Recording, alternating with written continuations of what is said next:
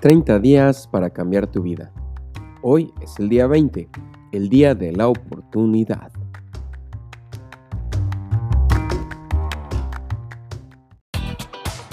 Hola, yo soy Eri Sánchez y estás en el podcast Semillas de Bendición, donde trataremos temas como liderazgo, emprendimiento, coaching, desarrollo personal y por supuesto crecimiento espiritual te comparto mis experiencias con el único propósito de generar cambios poderosos en la tuya.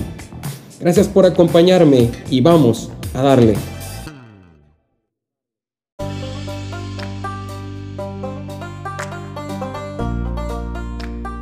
Aprovecha el momento. ¿Te ha pasado alguna vez que justo cuando ya es turno para pagar el supermercado te das cuenta de que no tienes suficiente dinero? Una experiencia desagradable, sobre todo si hay una larga fila detrás de ti.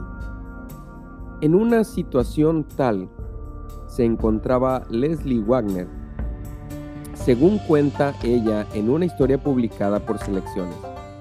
Ya estaba lista para pagar cuando se dio cuenta de que le faltaban 12 dólares. Entonces, un tanto apenada, comenzó a remover algunos de los artículos que había adquirido.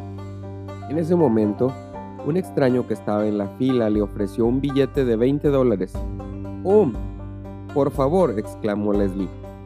No tiene que hacer esto. Permítame contarle una breve historia, respondió el hombre. El extraño contó que esa mañana, como de costumbre, había ido al hospital a llevarle flores a su madre, que padecía de cáncer.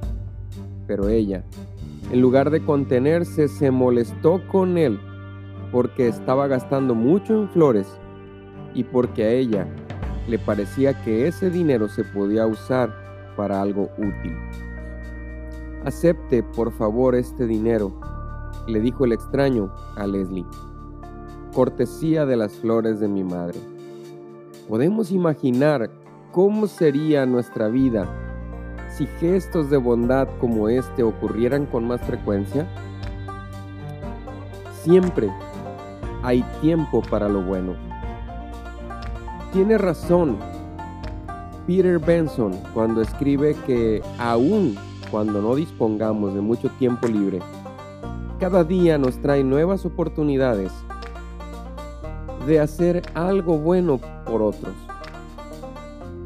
¿Cuánto tiempo se necesita, por ejemplo, para expresar una palabra bondadosa? ¿Para realizar un gesto cariñoso? ¿Para dirigir una mirada compasiva? No mucho, ¿cierto? Por esta razón, dice Benson, hay poder en esos pequeños actos de bondad, especialmente cuando se realizan en el momento oportuno. Para ilustrar su declaración, Benson, para entonces presidente de Search Institute, cuenta la experiencia que vivió Flora Sánchez, una experimentada educadora de Albuquerque, Nuevo México. Flora estaba pagando sus compras en el supermercado cuando miró a la joven que estaba empacando. Entonces recordó las palabras. Aprovecha el momento que había escuchado en un taller educativo al que había asistido en Washington, D.C. El taller hablaba de cómo las pequeñas acciones positivas pueden impactar favorablemente a otros, sobre todo cuando se trata y se realiza en el momento preciso. Al notar que la placa de identificación dice María, Flora la llamó por su nombre y le dio las gracias por empacar los vegetales con sumo cuidado. Ya se disponía a salir cuando María le preguntó si podía ayudarla a llevar los comestibles al vehículo. Mientras caminaban, Flora aprovechó para preguntarle sobre sus estudios y sus planes futuros. Antes de despedirse, Flora le agradeció por su ayuda. No, gracias a usted, dijo María. La mayoría ni siquiera se da cuenta de mí. Cuando abordó su carro, Flora se sintió muy feliz de haber hecho algo muy pequeño, en verdad, por una joven a la que quizás nunca más volvería a ver. Pero no fue así. Años después, Flora terminaba de participar en un taller educativo cuando oyó que alguien la llamaba. ¿Me recuerda usted? preguntó la mujer. Flora intentó hacer memoria, pero no logró identificarla. Soy María. Hace años trabajé en el supermercado de Albertsons, empacando y completamente sorprendida Flora escuchó la historia de María. Una semana antes de su encuentro en el supermercado, María había sido violada. Para ese momento nadie sabía de lo ocurrido y ella, todavía bajo el impacto de la infernal experiencia, ni siquiera había llorado. Ese día en el estacionamiento del supermercado, lloró durante largo rato, pero mientras lloraba pensó, si esta señora que no me conoce se preocupó por mí, seguramente mis padres me apoyarán si les cuento lo ocurrido. Ellos la apoyaron, así que María comenzó a recibir ayuda profesional que tanto necesitaba. Han pasado 14 años, dijo María. Yo solo quería decirle gracias.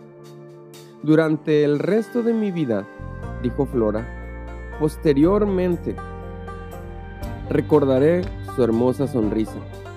Increíble todo lo bueno que puede resultar de un pequeño acto de bondad que se realiza justo cuando alguien lo necesita, lo cual además confirma lo que ya hemos dicho, que la felicidad no es solamente el producto de actos heroicos, de esos que leemos en los periódicos, en favor de otras personas es también el resultado de pequeños actos de amor, miles y miles de ellos, que gente ordinaria como tú y yo realiza cada día, a veces sin que nadie se entere.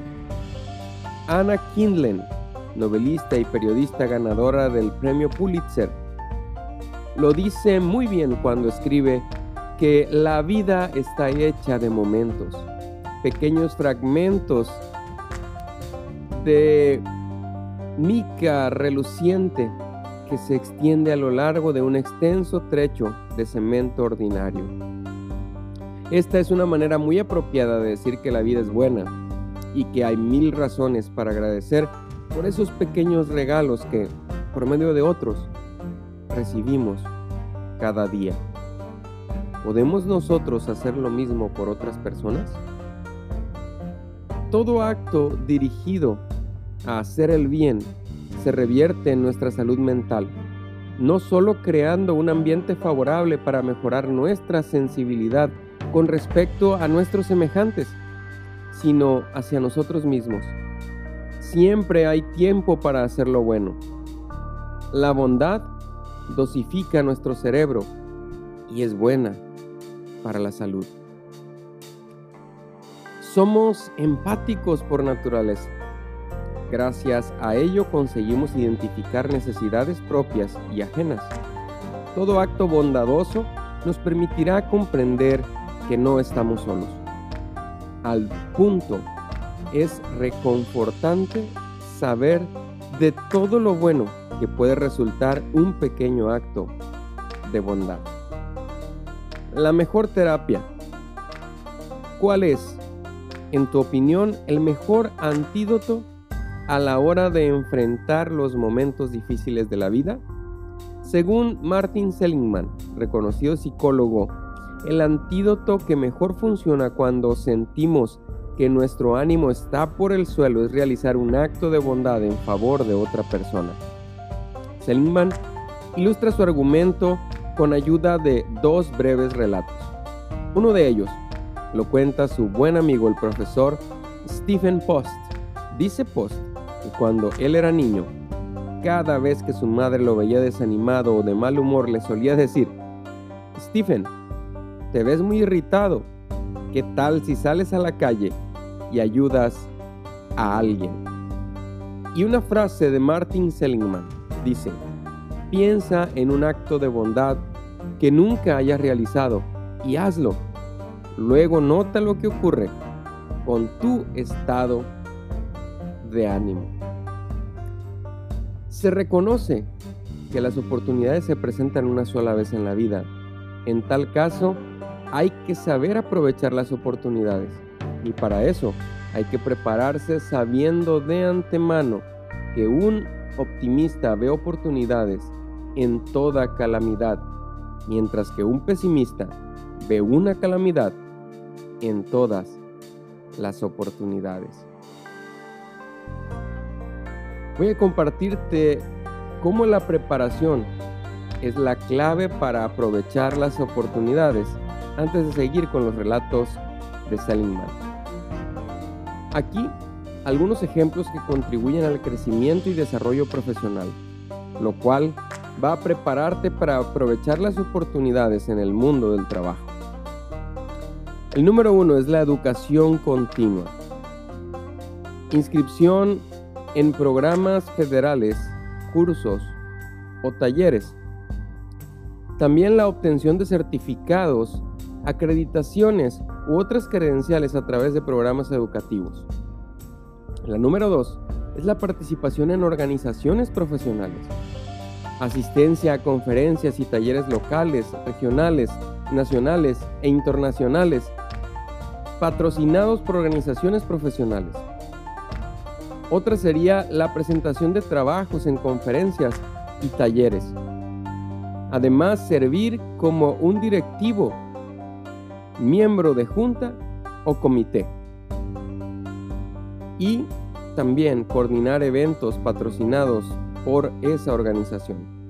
El número 3 es la investigación. Conducir una investigación es un muy buen punto. Y otro sería presentar los resultados de la investigación a otras personas. El número 4 sería el mejoramiento del desempeño laboral.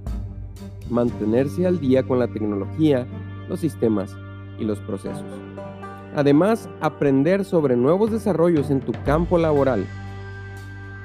Y por supuesto, mejorar las habilidades con las que ya cuentas.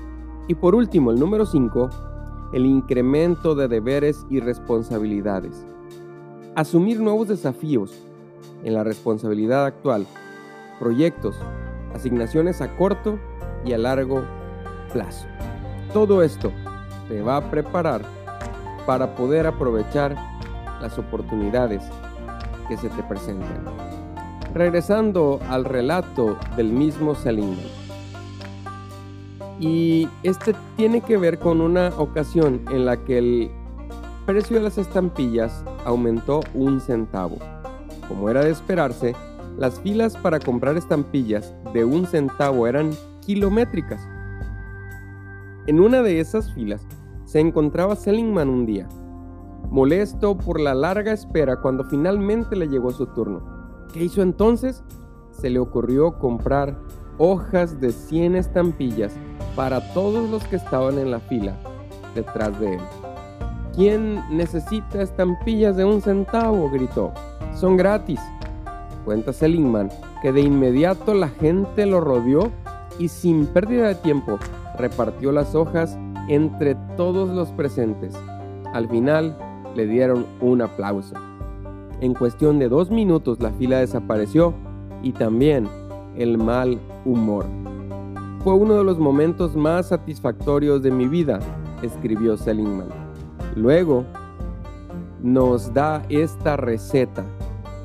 Piensa en un acto de bondad que nunca hayas realizado y hazlo. Luego nota lo que ocurre con tu estado de ánimo.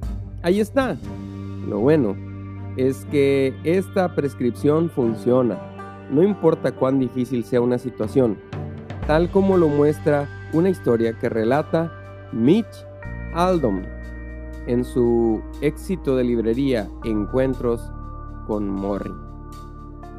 Recuerda, un acto de bondad bien intencionado nos hace sentir bien, aumenta los niveles de felicidad y el generar buen ánimo y satisfacción crea un impacto positivo en nuestra conducta.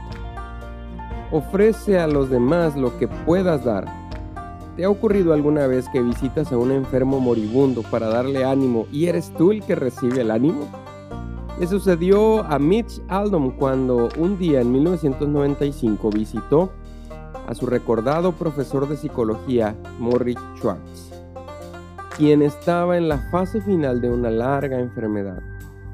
Grande, tiene que haber sido la sorpresa de Mitch cuando en lugar de saludar a un hombre amargado, encontró a su viejo profesor muy optimista, escribiendo un libro y disfrutando del compañerismo de amigos. ¿Cómo había logrado mantener un buen ánimo? Un corto diálogo nos da la respuesta. Como de costumbre, era un martes, así que la conversación giraba alrededor de lo que importa en la vida. Entonces, el profesor Morri le preguntó a Mitch, ¿sabes lo que sí brinda satisfacción en la vida? ¿Qué? respondió Mitch. Ofrecerles a los demás lo que tú puedes dar. Cuando Mitch le dice a su profesor que suena como un Boy Scout, Morri explica que no está hablando de dar dinero, sino del valor de compartir su tiempo, su atención, sus historias con aquellos que más lo necesitan. Por ejemplo, la gente solitaria que solo anhela un poco de compañía necesita de ti. Dedícate a amar a los demás, añade Morri. Dedícate a la comunidad que te rodea y dedícate a crear algo que te dé un sentido de propósito. Más adelante en la conversación, Morri hace otra pregunta. Me estoy muriendo, ¿verdad? Cuando Mitch le dice que sí, Morri le responde, dar a otros es lo que me hace sentir vivo. Cuando doy mi tiempo, cuando logro que alguien sonría cuando se siente triste, eso es lo más cerca que he estado de tener buena salud. Cuando Mitch cuenta que las clases de ese curso fueron las últimas que Morris Schwartz impartió. Todos los martes, sin la ayuda de libros ni pizarra, el muy querido profesor le enseñó a Mitch lo que él ahora considera la lección más importante, que en la vida nunca es demasiado tarde para ofrecer a los demás algo que podamos dar. Hoy, muy cerca de ti, Alguien necesitará de tu ayuda. No importa lo poco que puedas hacer o cuánta prisa tengas, no importa. No pierdas esa oportunidad para hacer el bien. Esa persona lo agradecerá y tú, tú te vas a sentir muy bien. Recuerda, hoy, muy cerca de ti alguien necesita tu ayuda. En la vida nunca es demasiado tarde para ofrecer a los demás algo que nosotros podamos dar. En realidad, cuando ayudas a los demás, te estás ayudando a ti mismo. Dijo Elena White, en la vida, todo acto, por insignificante que sea, tiene su influencia para el bien o para el mal. Solo olvidándonos de nosotros mismos y participando de un espíritu amable y ayudador, podemos hacer de nuestra vida una bendición.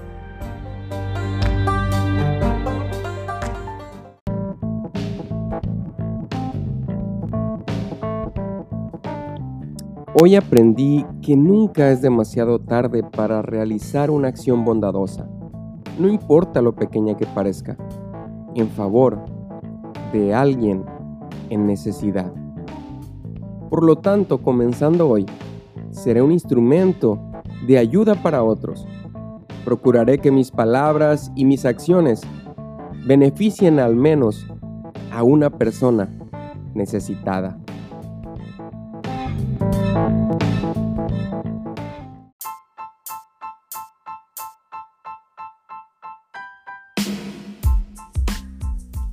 Espero que este tema haya traído algo especial para tu vida, que haya sembrado una semilla de bendición en ti.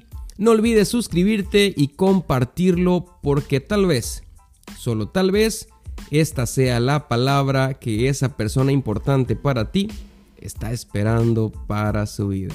Muchas gracias, nos vemos a la próxima.